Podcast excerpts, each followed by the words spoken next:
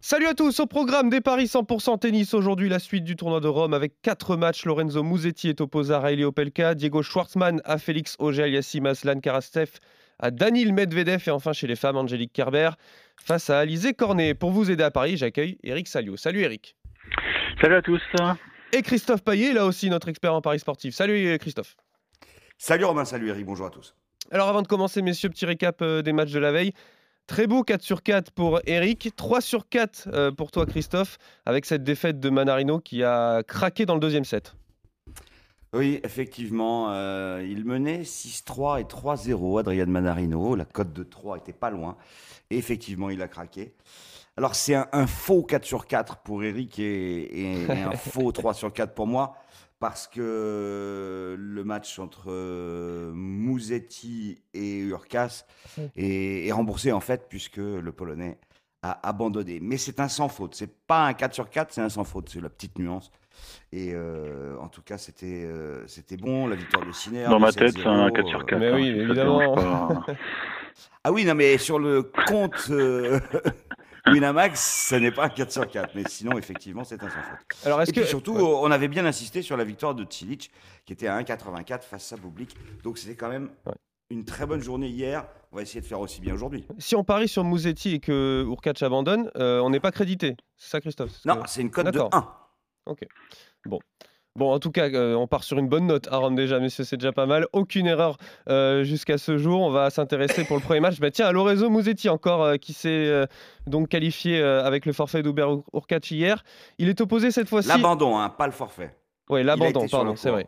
Mm. Il est opposé cette fois-ci à Riley Opelka. Aucune confrontation par le passé entre ces deux jeunes. Christophe, l'Italien, est favori cette fois-ci. Il n'était pas hier. Oui, 1,37 la victoire de Mouzetti, 3,30 euh, la victoire d'Opelka. C'est un match euh, avec une vraie opposition de style. Je ne sais pas ce qu'Opelka donne vraiment sur terre battue. J'ai pas souvenir de l'avoir joué, beaucoup de matchs. Euh, on sait qu'il fait 2 mètres, qu'il sert des ailes sans veux-tu en voilà.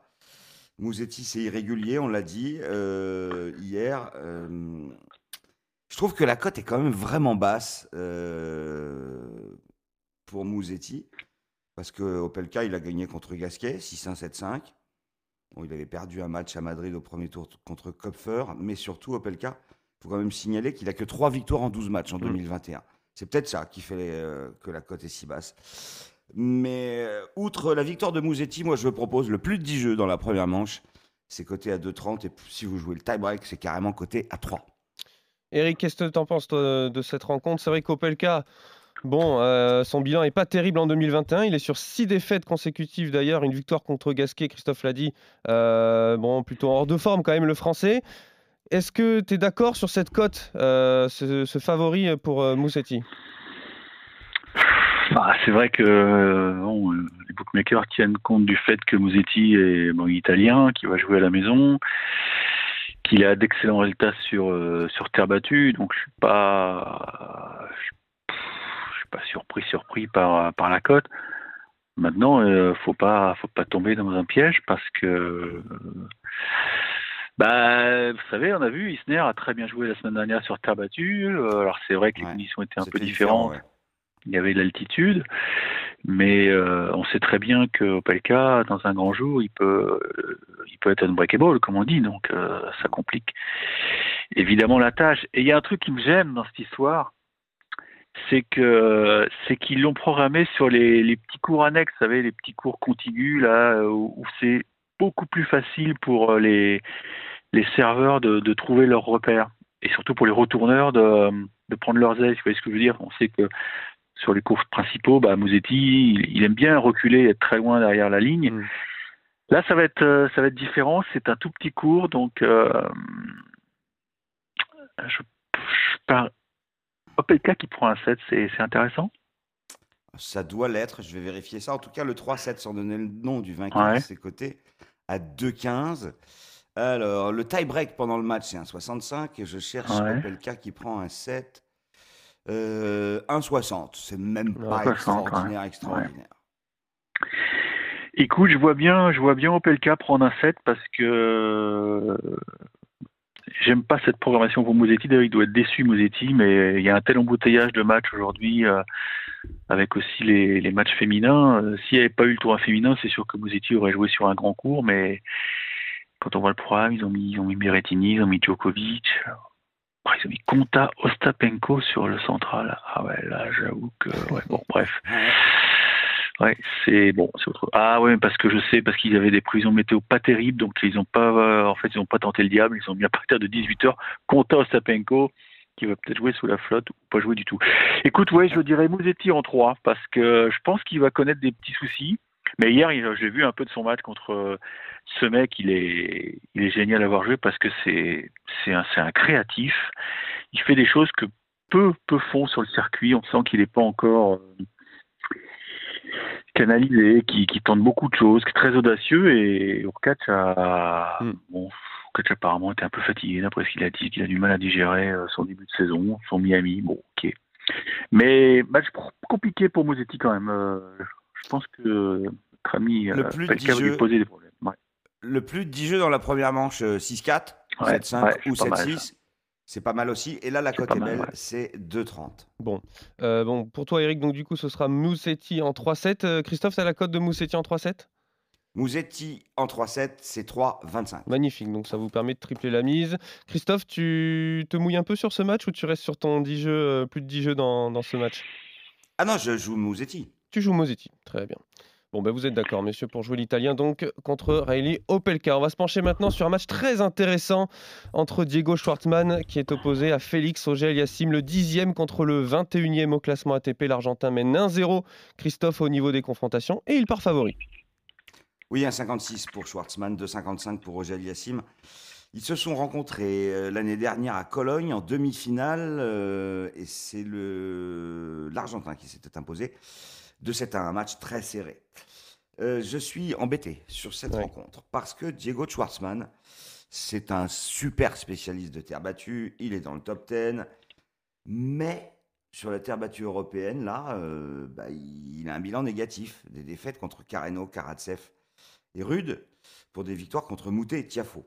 En 2021, hormis le tournoi de Buenos Aires qui, remporte, eh ben, il est euh, à 7 victoires et 7 défaites. Euh, donc, euh, je me dis que cette cote de 2,55 pour Roger Aliassim, qui lui aussi est à l'équilibre hein, sur la terre battue européenne, 3 victoires, 3 défaites, mais qui a quand même fait un quart à Barcelone où il a battu Mouzetti et Chapovalov. J'ai envie de tenter le gros coup, la victoire de Aliassim à 2,55 vous permet donc de plus que doubler. Parce que Schwartzmann n'est vraiment pas dans une forme extraordinaire. Ouais. Eric, c'est vrai. J'espère qu'elle reviendrait pas qu'elle reviendra pas à la forme aujourd'hui à Rome. Hein. Eric, on a, on, a deux, on a deux joueurs en panne de confiance, hein, Christophe l'a dit. Euh, alors comment, comment parier sur cette rencontre euh, Est-ce qu'on se fie à, à la confrontation entre les deux hommes euh, l'année dernière À l'expérience peut-être de Diego Schwartzmann Qu'est-ce qu'on Ça, je m'en fiche complètement du match de Cologne. J'ai pas été. on, voit bien que, que, Félix est dans le dur actuellement et même s'il a pris Tony Nadal à ses côtés, son jeu a beaucoup de mal à se mettre en place parce que c'est un garçon qui est, qui est à mon avis trop impatient. Et d'ailleurs, quand on regarde ses stats à fin de match, c'est toujours pareil. Quoi. Il, y a, trop de fautes directes. Il veut trop vite faire mal dans, l'échange. Et sur battue, c'est quand même l'éloge de la patience, quoi. Donc, euh, j'ai vu que ce dimanche, il a eu un mal fou à conclure son match euh, contre Krejlovic. Euh, et là, Schwarzman, c'est un mec qui lâche rien. C'est un mec qui lâche rien. Et même si Schwarzman, c'est pas impossible du tout qu'il soit en retard au score, pourquoi pas un 7-1 break je, croirais toujours aux chances de, l'Argentin parce que je trouve vraiment que Félix, c'est très fragile actuellement. En plus, et d'ailleurs il l'a dit, il voit que ses petits copains de sa génération, bah, ils crachent des étincelles et, que lui, ça, ça décolle pas, quoi. Ça décolle pas. Et Schwarzman, euh, même si c'est pas, pas au niveau de Roland l'an passé, certes, on est d'accord. Ah oui, on en est loin. On en est loin, mais il n'a pas eu des tirages faciles, c'est vrai. Il est, et souvent il suffit d'un rien, hein. il suffit de, de, un ou deux tours faciles, enfin tranquilles, pour pour ensuite rentrer dans le tournoi et puis, puis signer, la perf qui va vraiment euh, faire changer ton tournoi. Et on se souvient que l'an passé à Rome, il avait quand même battu Nadal. Donc c'est quand même un tournoi qu'il adore. Moi, je, je joue Schwarzman quand même. Mais ça peut être un match long, ouais. Schwarzman en 3, c'est pas, pas impossible du tout, hein, parce que parce qu'il a une, une capacité de faire mal, Félix, qui est, qui est assez impressionnante. Maintenant, il en met un peu partout, quoi. C'est ça le problème.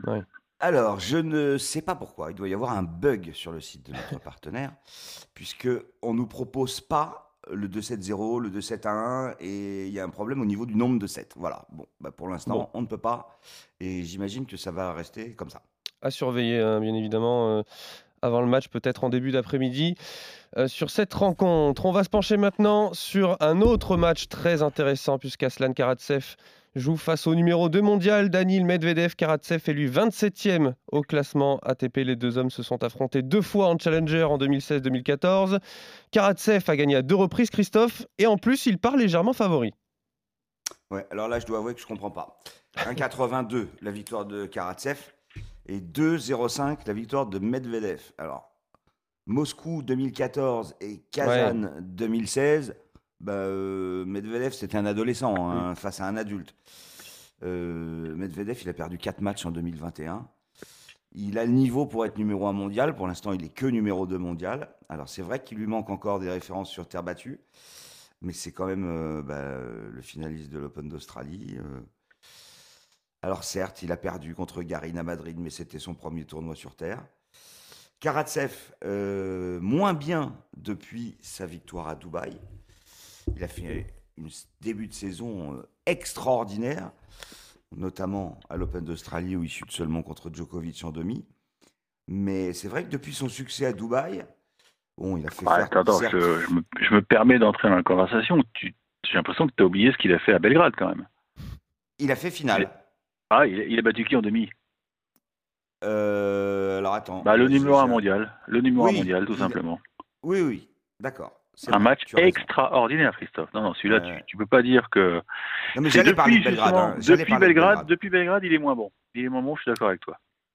Mais euh, je pense que moi, Medvedev à 2-0-5, il faut jeter dessus. Ah, c'est marrant, tu disais ça pour Manarino hier et ça t'avait pas souri. Non, attends, quelle mauvaise foi. Ça a failli passer en plus. Hein. Non, mais en plus, j'ai jamais dit qu'il faut se jeter dessus. Jamais. J'ai dit que c'était un pari de folie, que la cote était belle. Non, mais sérieusement, comment Karatsev peut être favori contre Medvedev? Alors là, j'ai une stat. Mais... Non, mais le numéro 1 mondial ou le numéro 2 mondial, c'est Medvedev, c'est pas Karatsev, euh, on est bien d'accord. on est sur Terre là. On est sur Terre. Ouais. Justement, mais, n'arrête pas de dire, n'arrête pas de dire qu'il déteste cette surface. Donc je pense que les bookmakers sont un peu influencés bah, par, les déclarations de Medvedev. Il a perdu 7 de ses 8 derniers matchs sur Terre. Voilà, c'est ce que j'ai trouvé là. Christophe, n'oublie pas que Medvedev n'a jamais gagné un match à Roland Garros. C'est incroyable, mais voilà. Ça, tu peux pas, tu peux pas l'oublier. Donc la, la, cote, la cote ne m'étonne pas. La cote ne m'étonne pas. Mais écoute, joue Medvedev, moi je joue Karatsev. Toi, tu joues Karatsev. voilà, exactement. C'est comme ça? On fait comme ça. On fera le point demain. Il y en a un qui aura raison, un autre qui aura tort. et c'est comme ça que, ça que ça se passe dans, dans, les paris. Pour terminer, messieurs, on va chez les femmes. Tiens, où Alizé Cornet est opposée à Angélique Kerber, la 26e contre la 60e mondiale. Christophe, l'Allemande, mène 3-2 au niveau des confrontations. Mais la Française reste sur une très bonne série face à son adversaire. Ouais. Puis alors, les victoires d'Angélique Kerber, 2014, 2015, 2013 aussi. Euh, et Cornet, c'est 17 et 18. J'ai pas tenu compte évidemment de la Hopman Cup parce que c'est de l'exhibition. Angélique Kerber, ça va faire plaisir à Eric qui a perdu plus de matchs qu'elle n'en a gagné en 2021. Euh, sa meilleure perf, c'est un quart de finale à Melbourne. Mais il faut quand même se méfier d'elle parce qu'elle a donné du fil à retordre à Gvitova à Madrid, 6-4, 7-5. Euh, défaite très honorable pour l'Allemande. Et à Stuttgart, elle a perdu 7-6-6-3 contre Svitolina. Alors, Alizé Cornet, c'est aussi un bilan négatif. Une collection d'éliminations au premier tour et au deuxième tour. D'ailleurs, euh, il n'y a pas de quart de finale pour Alizé mm. Cornet en 2021, en 20 matchs. Euh, je pense que c'est logique que Angélique Kerber soit à 1,60. Et comme je sais que de toute façon, Eric Salio va donner Cornet à 2,40, je joue Kerber. Eric, qu'est-ce que t'en penses? C'est vrai, que la terre, pour défendre un peu Cornet, c'est la surface, euh, la terre battue, c'est la surface d'Alizé Cornet. Elle a quand même battu des grosses joueuses cette saison, Elise Mertens, euh, Svetlana Kuznetsova notamment. Et la côte est belle, Eric. Euh, voilà, il faut la tenter, non? J'avoue, il n'est pas facile parce que bon, Alizé quand même, elle a, elle a laissé de la gomme euh, dans, les qualifs, puisque mine de rien, elle a fait un premier tour qui a duré plus de trois heures. Alors ça s'est pas trop vu puisque le lendemain elle a battu Petkovic. Sa chance effectivement c'est qu'elle a eu un jour de repos hier, mais moi je, je c'est vrai que j'apprécie pas la, la, la, femme Angélique là mais la joueuse est tout à fait respectable. Je, ne sais pas parce que je suis pas sûr qu'Alizé soit quand même au top de sa forme. Elle a, elle avait un petit pépin euh, physique à, Charleston. On pensait qu'elle en avait pour un, un ou deux, un mois. Finalement, elle est revenue plus vite que prévu. Elle a perdu la semaine dernière à Saint-Malo contre Océane Dodin. Bon, euh, l'air de Rome lui fait le plus grand bien, ça c'est clair. Euh, c'est vrai que euh, tout le monde adore ce tournoi parce que les conditions sont, sont géniales. C'est un club magnifique. alors je suis déçu, enfin je suis dégoûté de paillettes, mais bon, c'est comme ça. Écoute, je, je vais peut-être vous surprendre, mais je vais jouer Kerber parce oh. que je j'ai peur que ce soit le troisième match de trop pour pour Alizé et et même si elle est fit, je vous l'ai dit, elle a été arrêtée pendant quelques jours à cause d'une blessure aux adducteurs. Et, et Kerber, c'est toujours dur à manœuvrer quand même. Puis elle a bien joué à Stuttgart. Hein. Mm. Mine de rien, elle, euh, même si on a tendance à, l'enterrer, elle a encore 26, je crois, c'est ça. Hein. Bah, elle a 26, c'est respectable, c'est respectable, mais peut-être que ça va être un long match. Mm. Ouais, je joue Kerber, je sais pas pourquoi. Peut-être en 3-7 alors si c'est un long match. Ouais, euh. peut-être. Et justement, le, ça peut être le, le 7 de trop pour, euh, pour Alizé. Euh, elle a joué 3h14 au premier tour. Hein. Je sais pas si vous vous rendez compte. Et hier, on avait un match fantastique. Gâteau Monticone. C'est quand même. Gâteau Monticone. ouais. et, et, hier, il y a eu un match fantastique entre la, la chérie de Christophe, Camilla Giorgi, et l'espagnol Soribes, Soribes Tormo, là. 3h51. Non. Elle a mené 4-0 troisième, Camilla. Euh. Ah non, pas forcément. Non, non, tu sais combien de fautes directes elle a fini, Camilla? 83 fautes directes. 83 fautes directes. Elle a mené 4-0 au troisième et finalement elle a perdu. Et il y a eu une scène fantastique. Tu sais, son père, il est très spécial, son père. Hein. Il a une tête de fou. Et donc, il était placé derrière l'arbitre. À un moment, l'arbitre, elle a pris son téléphone c'était une femme. Hein. Elle dit Excusez-moi, est-ce que vous pouvez faire venir quelqu'un près de, du papa de Camilla euh, Il est fou. Il est fou, euh, il me fait peur. véridique, C'est exceptionnel, ça. C'est hallucinante. Il est fou. Ce type est fou. Mais pourquoi Qu'est-ce qu'il faisait? Bah, il devait parler, parler, euh, je sais pas, enfin, oh très bizarre. Donc c'était c'était dans son dos, donc elle contrôlait pas tout. Elle a dit amenez-moi quelqu'un, je, je suis pas tranquille. Je suis pas tranquille. c'est la meilleure celle-là quand même. Fantastique. Bon. en tout cas, messieurs, vous êtes d'accord pour parier sur la victoire d'Angélique Kerber. En 3-7, Christophe, la cote euh, de Kerber? Alors, en 3-7, c'est 3,90. Magnifique, ça. Presque multiplié par 4 votre mise sur ce match contre Alizé Cornet. Euh, vous êtes d'accord également pour jouer la victoire de Lorenzo Musetti face à Riley Opelka. Et puis vous n'êtes pas du tout d'accord euh, sur les deux autres matchs. Toi, Christophe, tu joues au Géliassim et Medvedev. Moi, je joue le panache. Deux outsiders, deux, grosses outsiders. Magnifique. Eric, tu es un peu plus modéré. Tu joues de Schwarzman et Karatsev. Sinon, jouer, jouer quand même. Euh, je, crois beaucoup en Corinne Garcia. Je pense qu'il il va se passer un truc sur les cours aujourd'hui. là.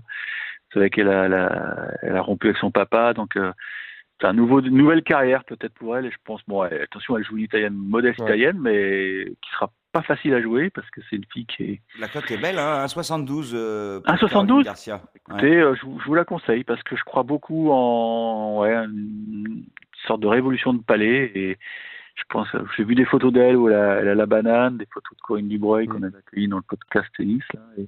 Je sais pas, j'ai l'impression que, bon, je me trompe peut-être, mais c'est peut-être un nouveau départ, donc euh, j'ai envie de la jouer. Puis qui, mène, hein, au moment où on se parle, elle mène 6-3, 3-1 contre Belinda Bencic, une belle perf. Ouais. À venir. Bon. Et Caroline Garcia joue contre Elisabetta Cocciaretto. Absolument. Et 91% des parieurs de ce match ont joué Caroline Garcia.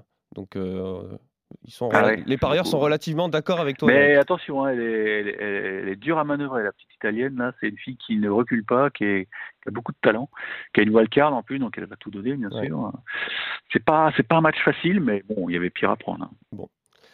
Bah, merci messieurs pour vos éclaircissements. Merci Christophe, merci Eric, merci à tous. On se retrouve évidemment demain euh, pour faire le point sur ces matchs. Il y aura des choses à dire hein, demain messieurs oh sur ces rencontres. Et on va évidemment parier sur de nouveaux matchs à, Rome évidemment. D'ici là, bonne journée, surtout bon pari à tous. Salut. Ciao.